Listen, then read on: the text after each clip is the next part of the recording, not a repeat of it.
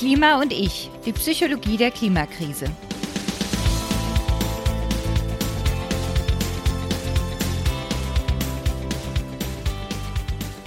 Hallo und herzlich willkommen zur neuen Folge von Klima und ich.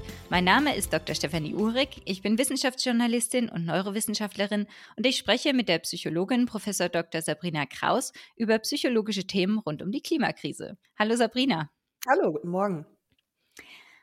Heute wollen wir uns mal ansehen, wie die Zukunft aussehen kann. Es kann ja bei diesen ganzen Krisen ganz schön schwer sein, überhaupt optimistisch zu bleiben und sich noch vorzustellen, wie das alles gut werden soll. Zum Beispiel, ob wir es schaffen, die 1,5 Grad Ziele des Pariser Klimaabkommens zu, einzuhalten oder ob die Menschen es doch irgendwann mal schaffen, Frieden zu schließen. Das ist doch alles was, was sehr unwahrscheinlich ist jetzt. Meine These dabei ist aber, dass wir ein bisschen Optimismus zumindest trotzdem noch brauchen und vor allem positive Bilder vor Augen haben müssen, wenn wir dann in den kommenden Jahren auch vorankommen wollen oder sogar in den nächsten Jahrzehnten und eben doch positive Dinge bewirken wollen. Sabrina, wie siehst du das denn? Das sehe ich genauso. Also wir brauchen Visionen, haben wir auch, glaube ich, schon mal in vorangegangenen Podcasts besprochen, dass wir die brauchen. Die aber zu erdenken, halte ich für eine Schwierigkeit. Und da können wir heute mal gucken, wie weit wir beide kommen. Und Optimismus ist in jedem Falle gut. Wenn er aber nicht echt ist, zeigt sich in Studien, dass er ins Gegenteil umschlägt, sodass die Leute sich erst ein bisschen was vormachen und dann in viel tiefere Löcher fallen. Von daher ist es auch ein zweischneidiges Schwert. Du hast jetzt gesagt, äh, wenn der Optimismus echt ist. Kannst du da noch mal genauer sagen, was du damit meinst? Ja, gern. Also Optimismus an sich, wenn die Leute tatsächlich glauben, dass etwas Gutes passieren wird, ist sehr günstig fürs Wohlbefinden und auch für die Handlungen, die danach folgen. Wir wissen aber auch aus der Resilienzforschung, dass Leute, die eine Krise erlitten haben und die noch nicht verwunden war, haben, dann aber sagen, dass sie drüber weg sind und jetzt positiv in die Zukunft mhm. wollen, das aber nicht tatsächlich meinen, dass das eher dann in Richtung Verdrängung geht. Das heißt, man ignoriert einfach das, was tatsächlich da ist, die Trauer, die Angst, die da ist.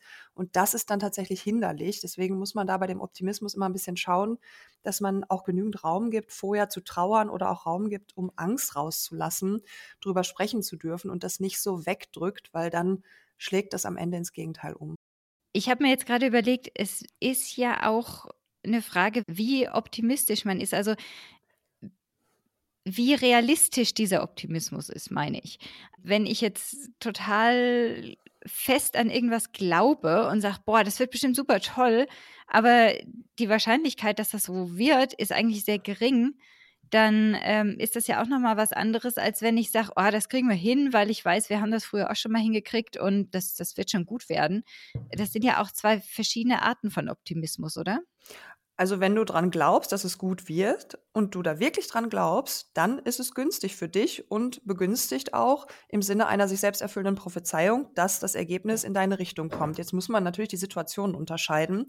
Also im Grunde hat man ja auf die meisten Situationen Einfluss. Wenn du jetzt bei einer Prüfung so vorgehst, dass du sagst, ach, das wird schon werden, dann gehst du vielleicht durch diese Haltung, durch diese höhere Selbstwirksamkeitserwartung auch gelassener in die Prüfung und dann wird sie auch besser. Mhm. Wenn man jetzt aber sagt, ähm, ach ja, das mit dem CO2, das wird sich schon von alleine verringern, dann kann man da eher wenig Einfluss drauf nehmen. Aber wenn wir von sozialen Situationen ausgehen und du das wirklich ernst meinst, dann ist das in den allermeisten Fällen sehr günstig, mit dieser Haltung da reinzugehen. Hm, ich habe mal für einen Artikel auch recherchiert, wo ich auch gefunden habe, aber dass wenn du sehr fest davon überzeugt bist, dass es gut wird, also jetzt auch auf eine Prüfungssituation zum Beispiel, oder die hatten das auch bei ähm, Operationen mit der Hüfte nachgewiesen, ähm, dass wenn du sehr optimistisch an die Sache rangehst und sagst, ach, das wird schon, dass du dann eben gerade weniger Aufwand reinsteckst und dich weniger anstrengst und dass dann tatsächlich bei denen, die zu gelassen und optimistisch an die Sache rangegangen sind, dass die dann weniger für die Schule getan haben und auch weniger für ihre Genesung getan haben und dass entsprechend erstens mal schlechtere Noten und zweitens längere äh, Genesungs-, längere Heilungsprozesse dabei rausgekommen sind. Das klingt doch dann wieder nicht so gut. Ja, also Optimismus als Prädiktor für Nichthandeln. Man mhm. findet ja in jedem Konstrukt die Möglichkeit, dass es ein Prädiktor für oder gegen etwas ist. Da ist dann die Frage, in welche Richtung deuten die allermeisten Studien. Und da würde ich sagen, die Forschungslage ist schon recht eindeutig, dass eine erhöhte Selbstwirksamkeitserwartung günstig ist. Die kippt aber irgendwann, wenn du in so äh, narzisstische Persönlichkeitsprofile gehst, wo du sagst, ja, es wird sowieso alles großartig, was ich mache. Im ähm, Zweifel wird dann das Ergebnis ja auch noch verzerrt. Mhm. Da müsste man sich aber dann auch wirklich genau angucken, was ist das für eine Art von Gedanken, die die Person da hat, im Sinne von, ähm, es gibt noch so ein Konstrukt in der Psychologie, Locus of Control, also wo sitzt die Kontrolle bei mir oder im Außen? Und wenn du einfach nur sagst, ja, es wird alles gut werden, Gott, das Schicksal, wer auch immer wird das richten, dann ist das mhm. ja eine Abgabe von Verantwortung und du kommst nicht mehr selbst ins Handeln. Wenn du aber sagst, das wird alles gut werden, ich muss halt mitmachen und mhm. das dann auch tust, dann hat es ja andere Konsequenzen. Und da sieht man schon wieder die Komplexität und das Zusammenspiel ganz vieler unterschiedlicher Komponenten, die dann da das Verhalten vorhersagen oder bestimmen können. Da muss man etwas genauer dann hingucken. Aber grundsätzlich würde ich sagen, in einem nicht pathologischen Ausmaß ist eine erhöhte Selbstwirksamkeitserwartung und auch erhöhter Optimismus extrem günstig. Und gerade bei Patienten mit so koronaren Herzerkrankungen, die dann auch operiert werden mussten, weiß man, wenn man die vorher fragt, mit Fragebögen, und äh, wie optimistisch die sind und die dann einteilt in Optimisten und Pessimisten, ganz grob gesprochen, weiß man, dass sich zum Beispiel die Wundheilung und die Krankenhausaufenthaltszeit verkürzt durch Optimismus. Hm. Also das ist eher günstig. Aber wie bei allen Studien, man findet auch immer welche, die Ausnahmen zeigen und in der Regel widerspricht sich das auch nicht. Meistens gibt es dann dazwischen statistisch gesehen einen Moderatoreffekt oder einen Mediatoreffekt, also irgendwas anderes ist noch dabei, was das Ganze mhm. jetzt umdreht. Müsste man dann im, immer genauer hinschauen. Aber für unsere Zuhörer oder Zuhörerinnen ist es eher die Message, dass Optimismus und Selbstwirksamkeitserwartung günstig sind, um Dinge in seinem Leben zu erreichen. Das freut mich persönlich ja schon daher, weil ich mich schon als etwas äh, optimistischen Menschen betrachte. Also von daher finde ich schon mal gesund. Allerdings, wenn, wenn man jetzt so die Nachrichten sieht und äh, gerade jetzt in Bezug zum Beispiel, also zum Beispiel, das ist jetzt ein Beispiel, aber eben das größte Beispiel, was wir jetzt haben, die Klimakrise, hm. da muss auch ich sagen, dass es mir manchmal schwerfällt, mir vorzustellen, wie das denn in Zukunft besser werden soll. Hm. Und ich denke mir halt immer, wenn wir, wenn wir wirklich was ändern wollen, dann brauchen wir ein, ein Ziel, eine positive Vorstellung davon, wie die Zukunft aussehen soll, weil wir müssen den Leuten ja sagen können, wo geht's denn eigentlich hin mit dem Ganzen? Und, und wenn wir sagen können, hey, wenn wir das jetzt packen, dann haben wir hinterher diesen oder jenen positiven Effekt, dann ist es doch sicher auch einfacher, die Leute dazu zu bringen, als wenn wir sagen, naja, dann verhindern wir halt die Klimakrise oder schwächen die Klimakrise ab. Das ist ja viel zu wenig im Prinzip oder viel zu abstrakt auch und viel zu ungenau, oder? Ja, abstrakt und ungenau. Und es ist auch sehr unsicherheitsbehaftet, weil man am Ende ja viele Folgen auch noch nicht sehen kann. Und dennoch nützt es ja nichts, sich da in Pessimismus zu ergehen. Aber ich kann total verstehen, dass der Optimismus da an verschiedenen Stellen schwerfällt und dass das Fehlen von so Zielbildern die ganze Situation auch nicht einfacher macht und die einzelnen Faktoren, die da zu berücksichtigen sind, die erfordern ja auch mitunter immer Experten, die das Ganze beurteilen. Ne? Und mhm. in der Bevölkerung ist es gerade so, das ist aber in der Bundesliga ja nicht anders, da ist ja auch jeder plötzlich Fußballtrainer oder Schiri und jeder kann es auch besser. Und das erleben wir jetzt auch beim Klimawandel. Dann guckt man äh, irgendwas im Fernsehen und man weiß ja alles besser als die Leute, die da sitzen. Ja, und mhm. äh, das ist ja auch eine ganz normale menschliche Verzerrung. Wir denken sowieso immer alle, dass wir ein bisschen besser sind als die anderen. Und wenn man das nur annimmt und das nicht in Feindseligkeit oder Aggression umschlägt, ist das ja auch in Ordnung. Schwierig ist, wenn es dann bei den Aggressionen, äh, bei den Diskussionen zu Aggressionen kommt und sich mhm. so Fronten verhärten, weil vieles muss eben auch ausdiskutiert werden und vieles ist nach meiner Auffassung auch so ein Try and Error und das ist ungünstig, aber wir haben leider keinen Plan für die Rettung der Welt, der uns gegeben worden ist, an dem wir uns jetzt so checklistenmäßig dran abarbeiten könnten. Ja, das müssen wir uns, diese Checkpoints müssen wir uns selber erarbeiten. Und manche sind in der Theorie vielleicht welche, wo wir alle sagen würden, super, das machen wir so. Und dann in der Umsetzung haben wir eine kleine Komponente in der Kette nicht bedacht und schon schlägt es auch wieder ins Gegenteil um. Also es ist halt schwierig. Mhm. Ja, da fallen mir jetzt auch gleich ganz viele Beispiele ein, aber ähm, vielleicht könnten wir erst mal drüber sprechen. Du hast ja deine Studierenden mal befragt, was sie sich für die Zukunft vorstellen. Magst du da vielleicht ein bisschen was erzählen, was sie dir gesagt haben? Ja, genau, erzähle ich gern. Ich war etwas ideenlos in der Vorbereitung auf diesen Podcast. Wir hatten gesagt, wir wollen uns Zielbilder und Visionen überlegen, äh, wie das, wie die Welt klimafreundlich aussehen kann. Da habe ich drüber nachgedacht und irgendwie äh, wollte mir nicht so recht was Günstiges einfallen. Ich habe irgendwie gedacht, ja, wir brauchen eine Maschine, die das CO2 aus der Luft nimmt und dann ist alles gut.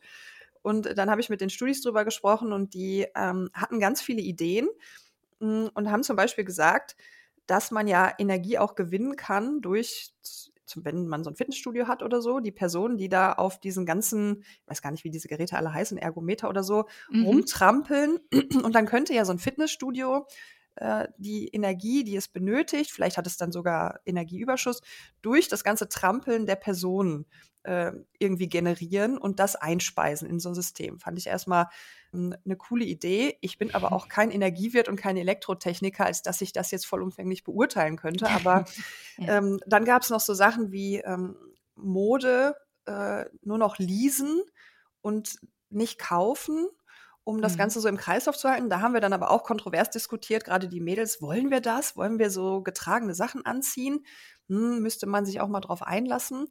Äh, dann sagte eine Studentin in der Türkei, gäbe es schon so ein System, wo man für den Verbrauch von Wasser eine Karte oder, weiß ich nicht, äh, irgendwas kauft, wo dann die Zählung immer dann beginnt, wenn man den Wasserkran aufdreht. Also dieses ständig laufen lassen, zum Beispiel beim Zähneputzen, wird dadurch vermieden oder zumindest minimiert. Du meinst, und, weil man es dann direkt sieht, was man ja, verbraucht, oder wie? Ja, und weil es kostet. Also du bezahlst wohl für ein Kontingent an Wasser, weiß ich nicht, 10 Liter. Und immer wenn du es aufdrehst, geht es auf dieser Karte irgendwie runter oder der mhm. Zähler sagt so, gleich musst du neu kaufen.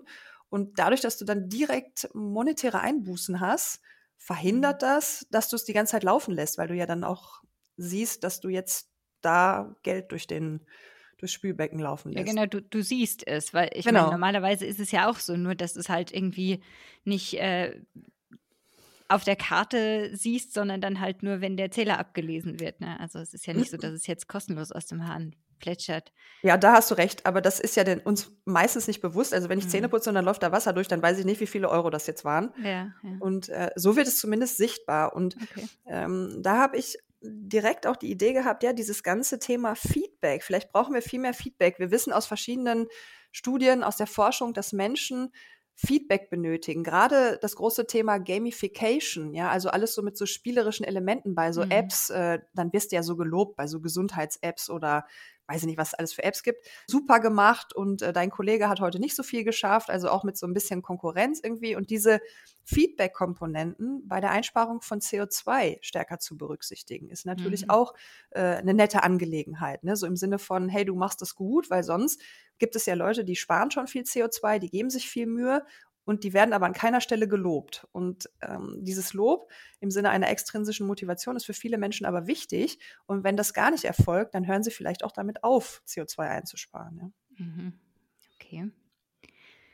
Also das sind ja jetzt auch schon Beispiele, die, sehr, die relativ konkret sind, sage ich mal. Also wahrscheinlich jemand, der im Fitnessstudio gestanden hat, hat sich halt gedacht, hm, wie könnte man da jetzt Energie gewinnen? Mhm. Und gut, das mit dem Wasser, das betrifft ja uns alle irgendwie. Aber jetzt auch praktisch eine konkrete Überlegung, wie man uns besser darauf stößt. Wobei ich sagen muss, da, da arbeiten wir ja dann wieder mit dieser Verlustaversion, was wahrscheinlich sinnvoll ist, weil das ja eine, ein sehr starker Motivator ist, aber andererseits auch irgendwie, weiß ich nicht, stelle ich mir fast ein bisschen anstrengend vor, wenn ständig wenn du ständig nur siehst, was du gerade an Geld verlierst, irgendwie. Keine Ahnung. Aber ja, ich meine, wir brauchen viele verschiedene Ideen. Aber was mir da jetzt eben aufgefallen ist, das sind ja alles Ideen aus dem eigenen Umfeld, auch die Mode. Mhm. Brauchen wir als Menschen jetzt besonders diese kleinen Ziele, die uns praktisch als, als Einzelpersonen immer einen Schritt weiterbringen? Oder bräuchten wir nicht auch irgendwie so ein bisschen größere, übergreifende Ziele, wo wir sagen, okay, da, da wollen wir als Gesellschaft hin oder ähm, da wollen wir als Menschheit hin, das wäre vielleicht schon wieder sehr groß, aber wie, wie groß müssen denn unsere Ziele sein für die Zukunft? Ich würde sagen, das ist kein Entweder-Oder. Ich würde sagen, wir brauchen beides. Und Dieses im eigenen Umfeld schauen halte ich schon für sinnvoll, weil es sonst ja häufig in dieses Fingerpointing ausartet.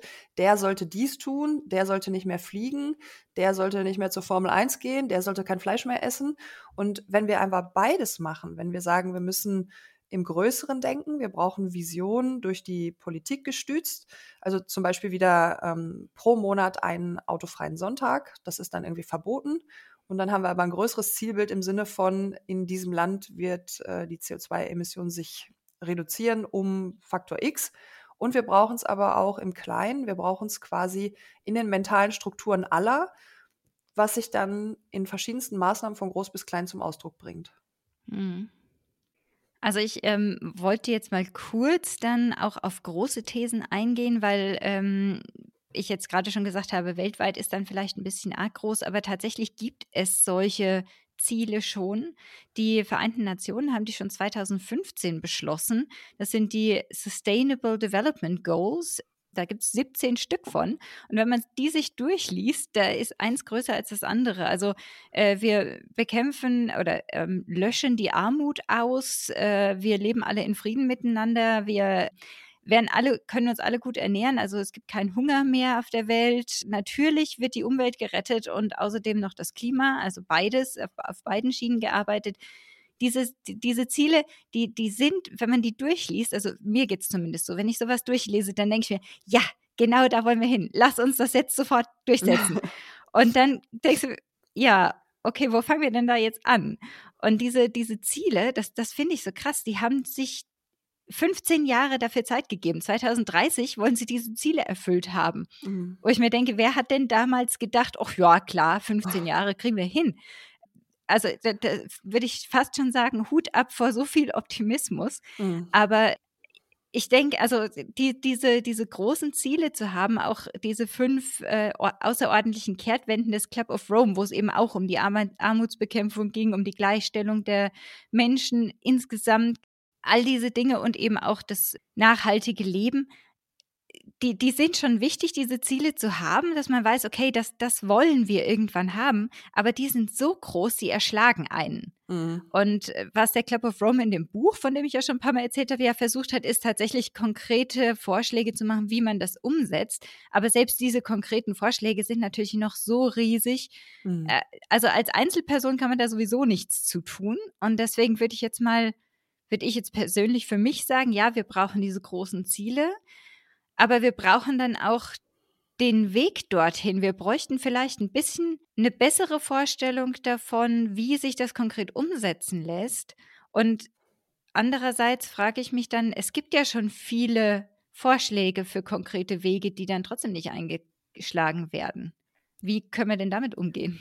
Ja, das ist echt eine riesengroße Herausforderung. Ich kenne diese 17 Ziele nicht im Detail. Ich weiß aber, dass wir bei uns an der Hochschule wirklich schon mehrere Stunden überlegt haben, wie man sowas runterbrechen kann auf das Thema Hochschule. Und da sitzen nun wirklich eine Menge kluge Leute. Und da haben wir zwar Ideen dann auch generiert, die wir jetzt auch umsetzen, aber wir haben auch festgestellt, es ist auch auf so einem generalistischen Überschriftsniveau formuliert, mhm. dass du dich dann fragst, ja, wie sollst du denn da hinkommen? Und aus meiner Sicht muss es dann runtergebrochen werden. Also dieses Arbeiten mit Überschriften, das ist ja immer sehr ungünstig irgendwie. Ne? Also auch mhm. Bekämpfung von Armut. Ähm, wie messen wir das? Wann ist sie denn bekämpft. Also wenn niemand mehr Mindestlohn bekommt oder wenn niemand mehr Hunger leiden muss oder wenn niemand mehr an Hunger stirbt. Also es sind ja völlig unterschiedliche mhm. Zustände, die es dann zu erreichen gilt. Und es ist immer schwierig, etwas erreichen zu wollen, wo man nicht weiß, wann das Ziel konkret messbar tatsächlich erreicht worden ist. Also bei dieser Überschrift äh, oder bei diesen 17 Überschriften in Form von Zielen würden wir sicherlich auch alle zustimmen. Und mhm. wenn man dann aber schaut, man bricht es runter auf einzelne Teilziele, dann geht das kontroverse Diskutieren ja erstmal los, weil ähm, für den einen ist Armut eben äh, unter Mindestlohn, für den anderen ist es dann irgendwie im Mindestlohn und da wird es dann schon schwierig bei der Zielsetzung und dann sind wir ja noch gar nicht bei der Zielerreichung. Also das ist kompliziert, aber mhm. nützt ja nichts, muss man irgendwie hinkommen. Äh, Stichwort Armut übrigens, habe ich mir gedacht, es gab ja mal irgendwann so eine Reform des Hygienegesetzes. Jetzt bin ich keine Juristin und da nicht tief drin, aber ich weiß zum Beispiel, dass viele Unternehmenskantinen das, was nicht gegessen wird in Unternehmen, nicht mehr an die Tafeln geben dürfen aus mhm. hygienischen Gründen. Und wenn wir das rückgängig machen könnten, dann hätte man zumindest so auf ähm, Bundes- oder Landesebene ja wahrscheinlich schon viel gegen Armut getan. Dann sind die Leute, die bekommen dann trotzdem nicht mehr Gehalt, aber dann hätten wir so das Thema Hunger und Grundversorgung vielleicht schon mal ein bisschen verbessert. Da ist jetzt auch ein ganz interessanter Aspekt noch drin, finde ich. Wessen positive Vision haben wir dann? Also, ich meine, die, Mhm. die große Grobe ist natürlich klar, da werden, wie du schon gesagt hast, da werden die Leute wohl zustimmen. Aber wenn man jetzt zum Beispiel sagt, okay, wir, wir entschärfen das Hygienegesetz, Mhm. damit die Sachen wieder an die Tafeln gehen können, dann gibt es garantiert die Stimmen, die sagen, okay, also das heißt, ihr wollt den Abfall den Armen geben. Ja, ich weiß. Ähm, Mhm. also da, da gibt es garantiert so, also auf, auf Mhm. diesen, wenn, wenn du auf diese kleineren Ziele gehst, gibt es wieder so viele unterschiedliche Vorstellungen davon, wie das auszusehen hat. Oder auch, Mhm. wenn du jetzt an den Ukraine-Krieg denkst, jetzt mal vom, vom Klima Mhm. abgesehen, aber da gibt es ja auch einfach diese verschiedenen Seiten davon, was jetzt der gute Ausgang ist. Mhm. Und Richtig. da ja. gibt es, da gibt es ja im Prinzip kein, keine gemeinsame Vision, die sich jetzt umsetzen ließe, wo, wo plötzlich alle sagen, ach ja, das wäre doch jetzt eine gute Idee. Ne? Also da, ich glaube, bei, bei den positiven Visionen, da werden wir ja nicht mal auf einen Nenner kommen, so als Menschheit. Das stimmt, das wird nicht gelingen. Das klappt aber noch nicht mal in Partnerschaften. Da hat auch jeder eine andere positive Vision von dem, was das Zusammenleben da ausmachen sollte. Und ein Stück weit sind wir das als Menschheit gewöhnt. Vielleicht müssen wir uns da von so einem Idealbild trennen und alle in die Richtung denken, wir brauchen einen kleinsten gemeinsamen Nenner, der im Zweifel nicht zu klein da- sein darf, weil sonst erreicht man wieder gar gerade nichts. sagen. Es ist Mhm. ja, der wird aber wahrscheinlich, wenn du wirklich alle mitnehmen willst, wird der so winzig klein, dass du es dann gerade Mhm. wieder lassen kannst. Das stimmt und da zeigt sich dann plötzlich der Vorteil einer Autokratie ne, oder einer Diktatur. Wenn einer sagt, was zu tun ist, dann müssen das eben alle machen, dann hat man ein Zielbild. Wenn wir aber sagen, wir wollen demokratisch vorgehen und alle dürfen mitreden, dann kommen wir um diese furchtbaren Diskussionen, die uns alle quälen und viele Emotionen hervorrufen, nicht drumrum. Gut, aber wenn du wieder eine Diktatur hast, da hast du dann andere Probleme, ganz, ganz andere Probleme. Und äh, wenn einer sagt, was getan wird, dann ist das ja auch nicht notwendigerweise das Richtige oder das Gute. Und meistens ist es das nicht, weil diese eine Person halt auch nicht die richtigen Ideen hat. Zumal ich jetzt mal behaupten würde, Leute, die sich selbst als Herrscher über alles sehen, die werden auch sicher nicht so ein großes Herz haben, um zu sagen, ich möchte, dass es allen Menschen gut geht. Also das, das passt irgendwie in, in meinem Blick überhaupt nicht zusammen. Das Aber- weiß ich nicht. Das ist für mich zu viel Interpretation, aber Probleme Okay. gibt es immer. Klar, also Diktatur, ich bin jetzt auch kein Freund von Diktaturen, aber Gut, da das wollte ich mal geklärt haben. Äh, aber wir haben halt auch in der Demokratie Probleme. Ne? Also ja, es gibt klar. überall Probleme und ähm, gerade auch wenn du Gruppen, Expertengruppen zusammensetzt und sagst, äh, entscheidet mal, dann haben wir auch Probleme. Das hat sich damals äh, im Bikini-Atoll gezeigt. Da war eine Gruppe von vielen Experten, die äh, dann sich so im Sinne von Groupthink, einer macht einen Vorschlag, Harmonie in der Gruppe ist da, okay, super Vorschlag, dann machen wir das so. Und am Ende stellt sich raus, äh, das war echt keine gute Idee da mit der Zündung der Atombombe. Und äh, dann weiß man, dass Gruppen auch nicht immer die allerbesten Entscheidungen treffen. Ne? Das Ja. ist halt alles schwierig und unterliegt so vielen Einflussfaktoren, dass man keine einfachen Wenn-Dann-Regeln bilden kann. Das funktioniert Mhm. leider nicht.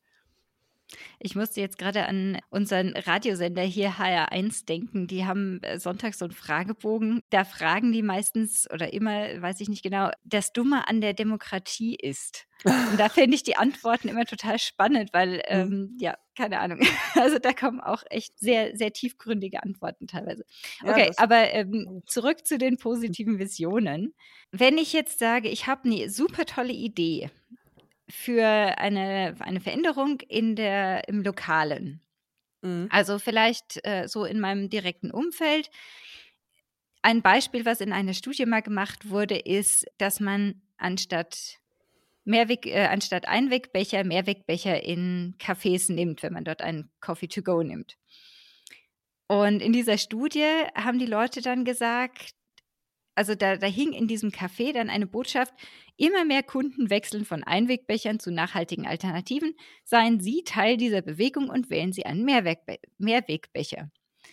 Und die haben dann das so beschrieben, dass sie gesagt haben: „Okay, also wir behaupten jetzt sozusagen mit dieser Aussage, dass es die Norm wird, dass die Leute jetzt mittlerweile fast alle irgendwie, ne, das, äh, kommt dann ja irgendwann so an, dass, äh, sowieso schon fast alle Mehrwegbecher nehmen und wenn du dann einen Einwegbecher wählst, dann bist du eigentlich jemand, der gegen die Norm verstößt.“ Das fand ich ganz interessant, dieses dynamische Normen nennen die das, ähm, da dass man im Prinzip das, was als üblich betrachtet wird, verändern kann. Und wenn man dann natürlich eine gute Idee hat, was verändert werden sollte, dass man das auch als Mittel nutzen kann, um die Leute zu überzeugen, dass es eigentlich keine große Veränderung ihrerseits ist, weil alle anderen machen es ja eh schon. Ganz gefährlich, finde ich. Klassischer Fall von Zweck heiligt die Mittel. Äh, was war das? Dynamische Normen und Lügen sind alternative Realitäten. Also. Naja, aber wenn es denn insofern stimmt, dass es wirklich immer mehr machen, Sie sagen ja nicht jeder unserer Kunden oder alle anderen Kunden machen das, machst du das jetzt auch. Wenn Sie sagen, immer mehr Kunden machen das und es stimmt auch, dann ist es ja keine Lüge. Ja, das kommt auf die Definition von Lüge an. Aber also machen kann man das. Moralisch, ethisch finde ich das extrem fragwürdig. Wo endet das? Also was darf man alles behaupten? Und bei Flugscham sagen wir, das wollen wir nicht machen, weil das ja die Leute wirklich in Bedrängnis bringt und sehr negative Emotionen auslöst. Aber hier arbeiten wir dann mit Konformitätsdruck, also ähm, klassifizieren Normabweichler und arbeiten ja mit deren kognitive Dissonanz. Okay, also sagen wir mal so, ähm, bevor man solche Stunts macht, wenn man das jetzt mal so ausdrücken darf, äh, sollte man doch erstmal genau drüber nachdenken, was das ist, was man für Botschaften damit sendet und ob das in Ordnung ist. Aber wie können wir denn jetzt, äh, angenommen, ich habe jetzt eine gute Idee und möchte die umsetzen, wie kann ich denn dann die Leute überhaupt davon überzeugen, dass das eine gute Idee ist? Oder muss das die Idee muss meine Vision so gut sein, dass sie das Umfeld halt dass sie für sich spricht und alle anderen so überzeugt, ohne dass ich was dazu tue? Tja, wer sagt, dass es eine gute Idee ist? Also, wer bewertet gut und schlecht hinsichtlich der Ideen? In der Psychologie sagen wir immer, gut und schlecht gibt's nicht, gibt funktional und dysfunktional. In dem Falle müsste es funktional sein hinsichtlich der Rettung des Klimas. Und im besten Falle hast du dann eine Idee, die selbsterklärend ist, was aber bei dem komplexen Thema nicht möglich ist. Deswegen wirst du wahrscheinlich Überzeugungsarbeit leisten müssen. Und deswegen wird es wahrscheinlich auch dazu kommen, dass man Leute von etwas überzeugt, was nur halb stimmt, weil man es eben vollumfänglich auch nicht durchdenken kann. Also muss das vielleicht so sein. Ich bin jetzt auch nicht komplett dagegen, solche Überzeugungsarbeit zu leisten, aber es ist eben auch schwierig, weil viele Dinge in der Folge noch nicht ganz klar sind. Und trotzdem nützt es ja nichts, hatten wir vorhin schon, man muss ja irgendwie ein bisschen in eine Richtung laufen und was machen. Und da glaube ich, kommen wir aber nicht drum herum, viele Diskussionen zu führen. Und auf Diskutieren haben die Menschen in der Regel nicht mehr so viel Lust. Man ist ja eher in dieser ähm, Swipe-Out-Gesellschaft jetzt äh, so, dass man alle, die nicht der eigenen Bubble angehören, auch nicht so gerne zu Diskussionen einlädt. Hm. Und äh, das macht es dann schwierig. Aber Demokratie äh, ist die günstigste Variante aus meiner Sicht, aber auch eine sehr, sehr, sehr anstrengende, weil man sich wirklich zu Tode diskutieren muss im überspitzten Sinne. Und ich glaube, dass das den Politikern vor 20 Jahren besser gelungen ist als den Politikern heute. Und ich glaube auch, dass es gesellschaftlich verlernt worden ist, gut miteinander zu diskutieren. Dass sobald man mit Personen zusammen ist, die unterschiedliche Meinungen haben, gerät man irgendwie in die Versuchung, sich gar nicht mehr mit denen zu befassen, das auszublenden und wundert sich dann, dass diese Menschen sich nicht dann von Geisterhand der eigenen Meinung anschließen, sondern möglicherweise an anderer Stelle gesellschaftlich in Erscheinung treten, was uns dann wiederum ärgert. Hm. Und da müsste man vielleicht eine Diskussionskultur nochmal wieder anregen, die natürlich durch die Digitalisierung, die wir ja alle bejubeln, aber diese Diskussionskultur wird durch die Digitalisierung nicht verbessert. Das ist aber ein Thema, wo wir ja eigentlich auch mal so eine Folge drüber machen könnten. Da gibt es ja auch ein Buch zu und alles, mhm. äh, was mhm. mir gut gefallen hat, ähm, wo man drüber sprechen kann, wie, wie man mit den Leuten spricht, ne? wie, mhm. wie das gelingen kann. Also, um jetzt noch mal so ein bisschen ein Fazit zu ziehen bei den Visionen. Also, wir, wir mhm. sagen mal, positive Visionen zu haben, ist gut. Vor mhm. allem auch für einen selber, weil man sich selbst dann ähm, zu Handlungen befähigt sieht, je mhm. nachdem, worum es geht. Oder eben auch die Hoffnung nicht verliert, dass es doch noch irgendwie klappen kann. Aber es gibt einfach so viele positive, äh, so viele verschiedene positive Versionen, dass es wohl kaum klappen wird, die irgendwie auf einen Nenner zu bringen. Habe ich das richtig zusammengefasst? Den letzten Satz würde ich so nicht stehen lassen. Es muss klappen, weil sonst wir können ja die Alternative ist ja nicht, nichts zu tun. Wir brauchen positive ähm, Alternativen in der Vision, die kleinster gemeinsamer Nenner sein können, auch wenn er zunächst sehr klein ist. Ich glaube, man muss sich annähern. Also ich ähm, stimme deinem Fazit zu bis zu dem Punkt, wo ähm, wir sagen, es klappt nicht. Ich glaube, äh, wir brauchen ein bisschen Zeit, es muss klappen und wir müssen diskutieren und das Ganze kann man nicht durch Druck vorantreiben. Das geht genauso wenig, als wenn man vor einer Pflanze steht und sagt, sie soll mehr wachsen und dann zieht man dran, dann ist er nämlich ab. Das heißt, wir müssen, wir müssen ein bisschen Geduld haben, auch wenn es Leute gibt, die sagen, wir haben aber keine Zeit mehr. Ja, aber so unter Druck, dass jetzt, ich glaube, dann äh, der Druck führt nur zu Feindseligkeit, zu mehr Angst, zu mehr Emotionen. Wir sollten über positive Zielbilder diskutieren und schauen, ob wir uns da nicht zumindest auf Zwischenziele oder Teilvisionen einigen können und dann in diese Richtung laufen und daran dann irgendwie versuchen festzuhalten. Dass das schwierig ist, zeigen ja sogar Fragen. Also ich glaube, du hast mir auch mal die Frage gestellt, wie können denn die Klimaaktivisten ähm, ihre Motivation aufrechterhalten, obwohl sie keine positive Bestärkung bekommen, so oder so ähnlich. Mhm. Und äh, Klimaaktivisten sind ja wahrscheinlich Leute, die sehr dafür brennen und wenn ja. die schon in Motivationsschwierigkeiten geraten, ja, also dann müssen wir auch ein bisschen milde sein mit der Alltagsbevölkerung, die ja nicht so sehr brennt und trotzdem ja ein Interesse daran hat, diesen Planeten zu retten und anders mhm. zu gestalten. Aber ähm, das braucht dann eben möglicherweise auch Zeit. Okay, das ist ja eigentlich jetzt ein ganz schönes Schlusswort. Dann vielen Dank, Sabrina. War sehr wieder sehr schön mit dir. Ja, Tito, äh, heute mit tausend Störungen, oder? Klingel hier, Klingel da, kreisige Schornsteinfeger. Ich, raus. ich, ich weiß, aber trotzdem war es irgendwie heute witzig, weil wir haben ja sonst nie Störungen und dann waren die gebündelt heute alle, haben wir ab nächstes Mal wieder Ruhe. Ja, ich hoffe es mal, ja. Dann auch an euch vielen Dank fürs Zuhören. Wir freuen uns natürlich, wenn ihr dem Podcast folgt, ihn bewertet und kommentiert. Auf Facebook findet ihr uns als Klima und ich zusammengeschrieben. Von Twitter haben wir uns mittlerweile aus Gründen verabschiedet. Äh, dafür gibt es uns jetzt auf Mastodon unter klima und ich podcasts.social. Mich erreicht ihr jederzeit unter stephanie at klima-und-ich.live. Stephanie mit F und IE, live mit V. Die Folgen gibt es außerdem weiterhin bei Spotify, Apple Podcasts und anderen Podcast-Apps oder auf klima-und-ich.live. Macht's gut und bis bald.